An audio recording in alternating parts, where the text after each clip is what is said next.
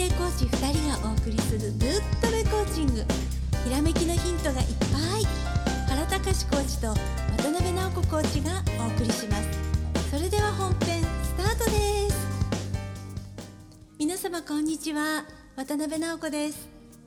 こんにちは原隆ですはいえー、っとねもうほぼ7月かね。えっ、とまあムシムシと言いましょうかね。まあこれ風流というて皆さん考えてほしいんだよね。はい。えー、まあこう雨の中のその、まあ、景色とかね。あの、まあ、これだって日本の、まあ、代表的な季節感の一つだからね、はい。えーまた質問が来ているので、えーそれに答えていきますね。はい。私は飲食業で働く20代の男子です。ドラッグストアで働く女性に好意を持ち話をかけたいのですが僕はまだ見ず知らず全くの他人の人に話を切り出すことができません。どうしたらよいのか分かりません。勇気とアドバイスをいただけないでしょうか。はいな直子さんねこれ。直子さんあのドラッグストアじゃないけども薬剤師でまあなんか近いこうどう言ったらいいの？あの、まあシチュエーションだよねこの。そうですね、うんはい。もう毎日ね初めての方にねお会いしますしはい、うん。ええいろんなこと方とねお話ししますし、ねあのお話あんまりね得意じゃない方もいらっしゃいますしあのお話いっぱいしたい方もねいろんな方がいらっしゃいますね。うん。はい。でこのまだねすれてないと思うのね二十はい歳だからね、だから、はい。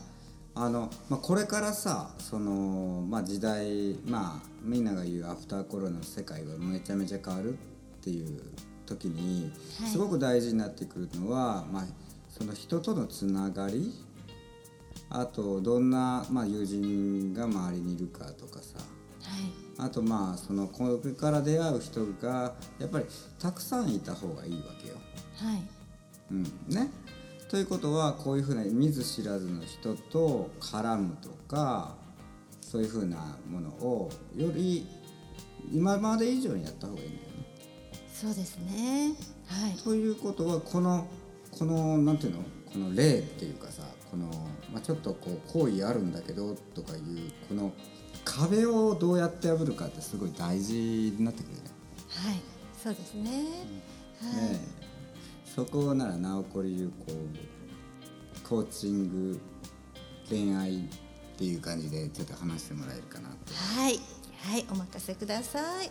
はい、あの女子はね、そう話しかけてほしいんですよ。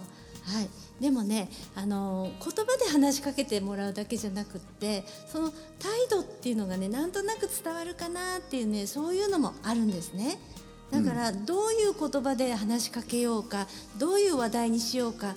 そっちにね聞い取られてないでまずあのレジに並ぶ前にね、まあ、レジのタイミング見て、ね、空いてる時に行かれると思うんですけれどもそこに並ぶまでにあのこう、ね、ワクワク楽しい雰囲気をね自分の中に作っておくんですよ。うんそうすると、ね、あのお客様がいらっしゃった時にあこの方なんかいい感じだなみたいなねそういうところから始まるしあの自分が話しかけなくっちゃかけなくっちゃって思ってるかもしれないんですけどあの女性ってねあのおしゃべりな人が多いんで喋りたいんですよ本当は。だからあの話しかけるのを、ね、あの話しかけたくて待ってるかもしれないのでね。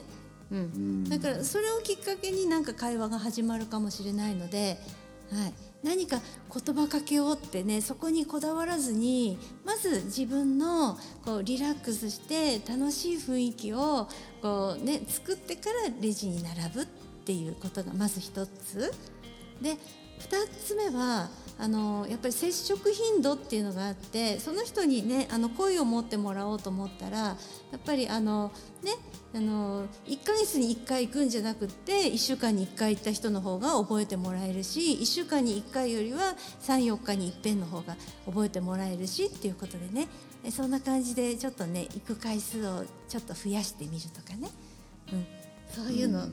やってみたらいかがかなと思います。うん。はい、そうね。話題はねああらかじめさあの決めとく必要はないよね。はい、そうですね。うん、どうしても決められないよね。いきなり会ってから趣味は何ですかっていうわけにもいかんし そうなんですよ、はい、ね。もう何でもいいんですよ。その時暑いなと思ったら「今日暑いですね」ってね思わず口を出た、ね口をついて出た言葉で全然構わないし、ね、その時ニコッとしてれば、ま、マスクの影でもあのニコッとしてる雰囲気って伝わるので。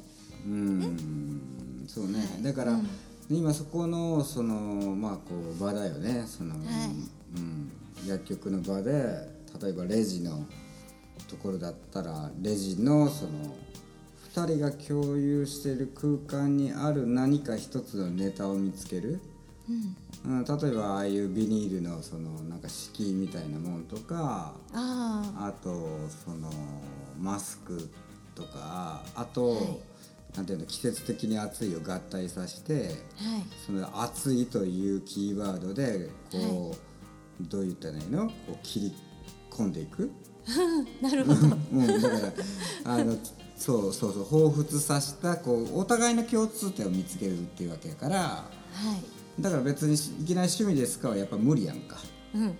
ということはお互いに共通な熱いと絡めて何かこうなんかこうさこうあるものをパあの組み合わせてな話を切り崩していくと。はい。なんかそれでまあなんていうの仲良くなる笑って終わるみたいなうね、んそうですよね、うんまだねまたはいねで終わるわけよ、はい。でそういうふうな感じでまた何回も言っとけばもうだんだんだんだんこうそれこそホメオスタシス同調していくからね。はい。ねそういうの狙っていってくれたらいいかなと思うけどまあそれを前に まずやっぱり自分がやっぱりねそのいいやつになっとかないといけないから。そうなんですよ。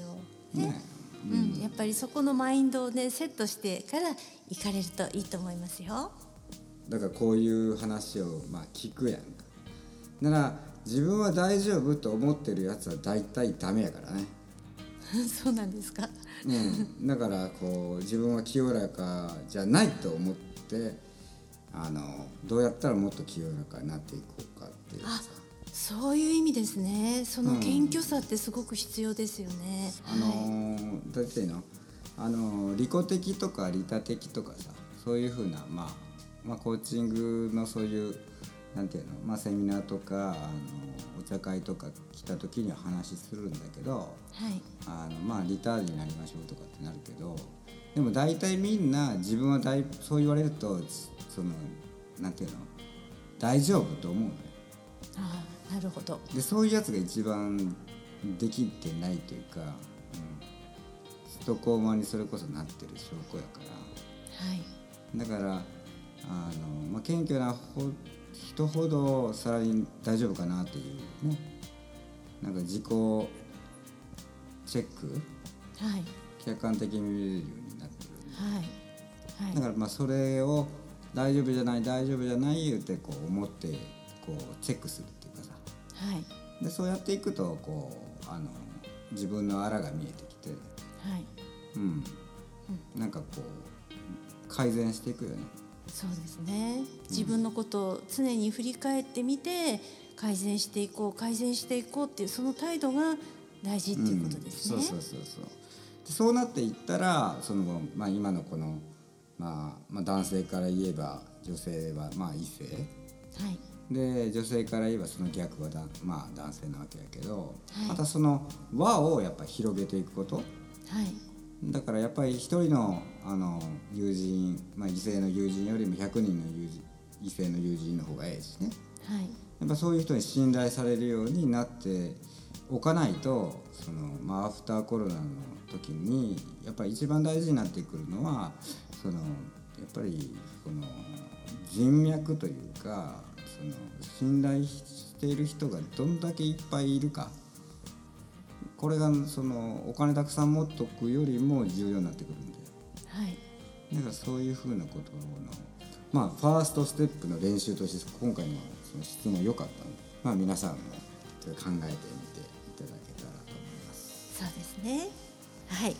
この相談者の方がね素敵な会話ができていい方向に行くことを祈ってますのでねあと番組の方でもこのようなねえーとまあ、ちょっとこう恋愛かなっていう感じやったけどもこれそれだけじゃないからね。あの、はい、同じようなあのなんていうのかな。あの質問ね。はい。ね、なんかこう今困ってるとかさそういうあの質問いうのを、えーと、と番組の方の説明欄のそのメールの方に送ってくれたりあと SNS でまあ連絡くれてもいいしホームページの問い合わせ欄でもいいし何らかの形でポッドキャストの質問ですとかね書いてくれたらねまた番組の方で紹介するんで。はい。皆さんよろしくお願いしますということで。はい。本日もありがとうございました。ありがとうございました。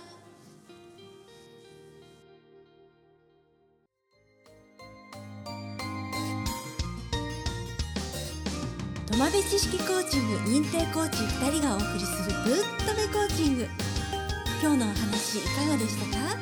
ひらめきのヒント見つかりましたか？質問のある方は説明書きにあるメールアドレスにどうぞ。